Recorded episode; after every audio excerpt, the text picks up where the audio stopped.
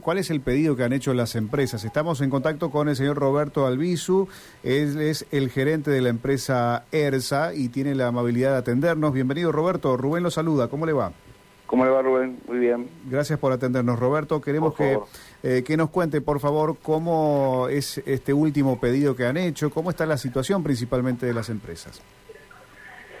Eh, la situación de las empresas es muy difícil en este contexto económico expresar que estamos bien, digamos, ¿no? O sea, es muy difícil planificar, es muy difícil ordenar y más difícil es conservar eh, la actividad en un, en un precio racional para la gente y, necesario para el mantenimiento de la actividad. Eh, sin duda, nosotros hemos hecho un planteo de adecuación de tarifa que tiene que ver con la realidad económica donde eh, gran parte de nuestros costos son los laborales, que han tenido un incremento importante del 30% en lo que va del año, más un pedido actual del 20% más. Tenemos un tema que tiene que ver con el combustible, que estaba previsto un 4% mensual, lleva más del 25% en lo que va del año.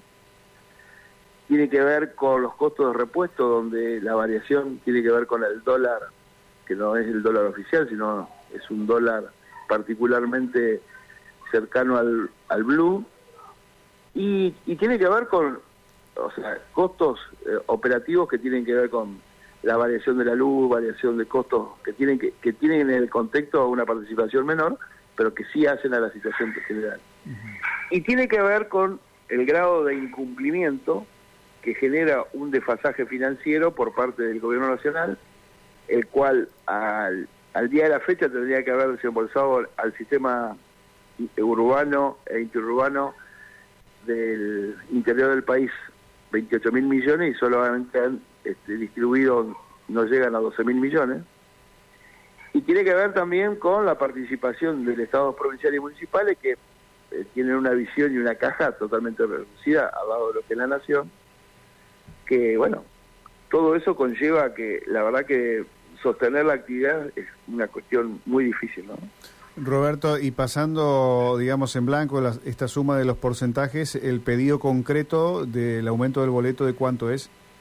Eh, el boleto hemos solicitado 174 pesos, 175 pesos, porque 174 es moneda, hoy las monedas no existen. eh, que tiene que, bueno, le vuelvo a repetir, o sea, tiene que ver con una variación mucho más este, profunda porque más que lo que, tiene que ver con la variación de los costos, porque la realidad es que venimos muy atrasados en, los ajustes tarifarios, o sea, la provincia en su momento, mejor dicho, la, Municipalidad de Rosario la Municipalidad de Santa Fe y Córdoba, adoptaron un criterio de poner una tarifa común para ellos sin hacer ningún análisis de costo. Esto en el transcurso de lo que va de los dos años que llevan haciendo esto, Obviamente que si no hay un estudio económico como corresponde, se precisan a, producir este, desfasajes y estos desfasajes, bueno, en algún momento se acumulan, ¿no?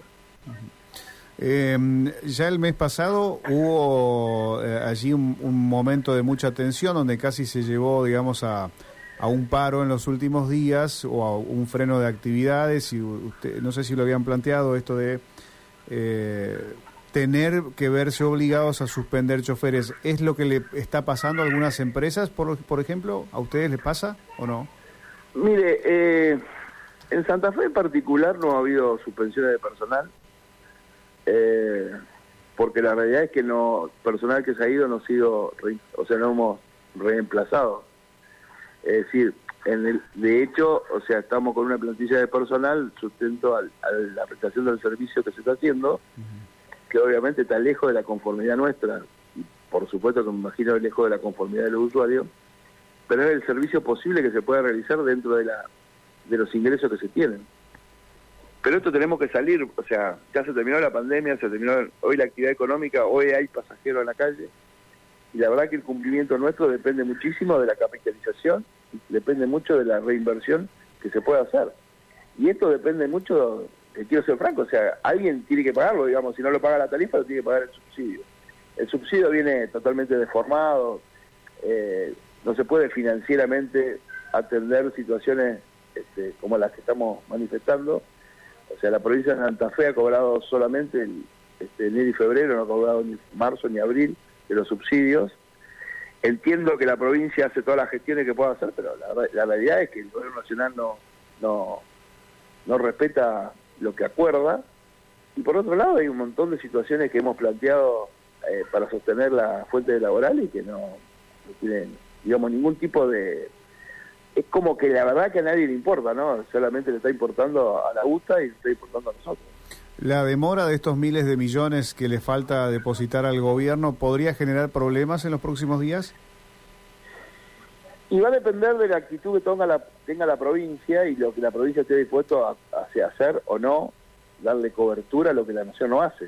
Eh, entiendo que la provincia de, Santa Fe, que, que, no es una provincia que ha menospreciado el transporte, todo lo contrario, digo, tiene una actitud positiva en eso, pero la actitud positiva se convierte en pesos, y los pesos si no están, o sea, la voluntad puede estar, pero si no tiene económicamente la sustentabilidad no es tan fácil sustituir lo que debe la nación de lo que está realmente este, abordando, digamos, el, el, sistema, ¿no? El sistema tiene mucho personal con costos que son altos y esos costos, si no están en el momento del cuarto día hábil, o sea, el personal no deja de prestar servicio. Una, una última consulta, Roberto. Eh, esto ya yendo más a, lo macro del transporte santafesino, porque lo han planteado en el gobierno local, lo han planteado los concejales y concejalas también, esto de querer eh, cambiar eh, la matriz del transporte en Santa Fe o que sea que sea superador, que sea mejor para la gente y para las mismas empresas. ¿Se ha avanzado en algo en este tiempo o no? Mire, yo tengo conocimiento y, obviamente yo tengo muchos años en el transporte, o sea, eh, quiero decir que soy viejo, ¿no? Pero tengo muchos años en el transporte. Este, he visto este tipo de actitudes y que me parecen positivas y, y sé lo que está haciendo Santa Fe. Ha hecho un pliego eh, de condiciones que lo ha mandado el Consejo Deliberante para poder ser analizado. Pero lo importante de esto, yo creo que se entienda, no hay que reinventar tantas cosas. Yo lo que creo que lo que hay que hacer claramente es cumplir las condiciones. Y el problema es tiene el huevo y la vecina, o sea, las empresas reclaman que no se le cumple, la, el, Estado reclama que la empresa no cumple. Entonces, yo creo que lo que hay que hacer es ser claro. O sea, y no estoy diciendo que ni la empresa tenga razón ni que el Estado tenga razón. Lo que digo es, eh, vamos a tener 100 colectivos. Bueno, hoy un colectivo cuesta 50 millones de pesos. ¿eh? Si vamos a tener 100 colectivos, hay que tener una inversión cercana, digamos, a los 5 mil millones de pesos. Hoy, cualquier financiamiento de eso tiene una tasa de interés que está por encima del 120%. Digo, ¿está en condiciones Santa Fe de hacerlo? No sé, digamos, quiero ser claro, digamos, yo entiendo y creo en la buena fe de quienes construyen un pliego lo hacen económicamente, tiene que estar cerrado. Entiendo que con las situaciones actuales es muy difícil y creo que hoy todo el mundo está resignando situaciones, el usuario resigna su, la calidad del servicio, la empresa resigna su este, interés económico en, en resarcirse y creo que los políticos resignan o sea, poder mostrar una eficiencia en el servicio. Pero ¿saben por qué? Porque lo que es económico se, representa plata. Y la plata tiene que estar para... Es todo previo. O sea, si yo quiero comprar un colectivo es previo. Yo quiero comprar combustible es previo. Yo quiero comprar un repuesto es previo. Dejó de existir una Argentina previsible donde había un plan de pago, donde había una previsión que podía ser ejecutada dentro de un contrato. Por eso digo, a ver, entiendo que el, el con, a ver, la concesión que se desea tiene que estar en un marco jurídico y económico que sea satisfecho para las partes. Claro, y, que tenga las garantías de que va a funcionar.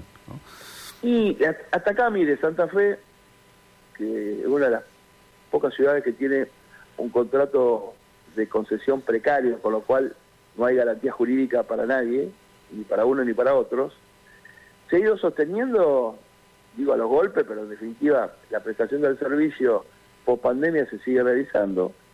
Eh, hay voluntad y hay pasajeros, esto es lo más importante, nosotros tenemos que trabajar para los pasajeros.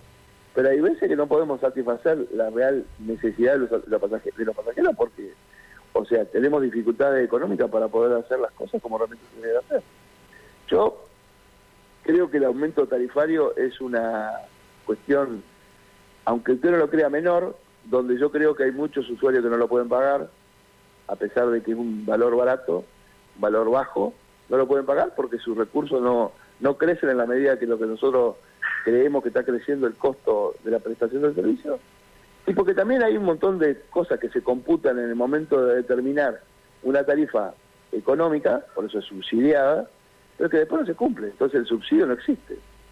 Es decir, le prometo a usted que le voy a dar algo, pero en realidad ese algo no llega como tiene que llegar.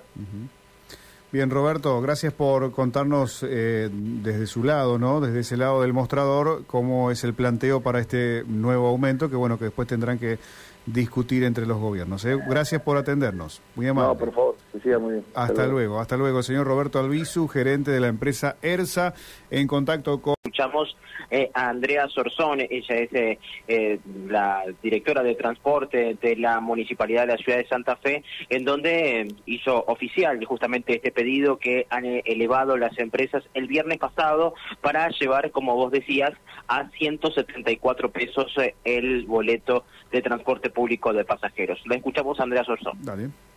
Bueno, en el día viernes, a última hora, las empresas ingresaron el pedido de redeterminación de tarifa solicitando una tarifa de 174 pesos con 69, argumentando, bueno, diversos incrementos en los costos, en la matriz de costos del transporte. Sabemos que tenemos una inflación mes a mes que viene incrementándose, como también eso se refleja en los distintos rubros, lo que tiene que ver con el combustible, pero también en eh, salarios del personal, que también han, venido incrementándose y bueno, la situación de los subsidios nacionales que no acompaña, que no tenemos todavía una resolución para los meses de marzo en adelante. Nación aún adeuda eso, esa transferencia de fondos y ante esta situación los empresarios ingresan un pedido de tarifa. Entendemos que la situación económica es compleja y que es válido el pedido, pero lo analizaremos conforme al procedimiento que está previsto en la normativa. Ahora debe intervenir el órgano de control, quien evalúa a través de la fórmula polinómica si corresponde o no corresponde el aumento. Estamos a la espera de ese dictamen y vamos a evaluar eh, con, ese, con ese informe, con ese dictamen, en caso de ser favorable, el posible aumento. Entendemos y sabemos también que las ciudades del resto del país están en situaciones similares y esperamos bueno, tener eh, información y, resoluciones de nación para no tener que trasladar todos estos aumentos en los usuarios que son los más perjudicados. Se viene gestionando y se viene tramitando. Hoy hay una reunión eh, con el sector gremial también para resolver eh, cuestiones que tienen que ver con la paritaria y con el convenio colectivo de trabajo. Esperamos que tengamos novedades para poder también adoptar una decisión y no tener que trasladar a los usuarios estos aumentos, estos incrementos de los costos. Evaluaremos la situación en base a la información que las empresas presentaron. Tiene que intervenir primero el órgano de control y una vez que tengamos eso vamos a analizar y a proceder si corresponde o no el aumento. Esperamos que no pongan a los usuarios en esa situación y que podamos encontrar otras soluciones.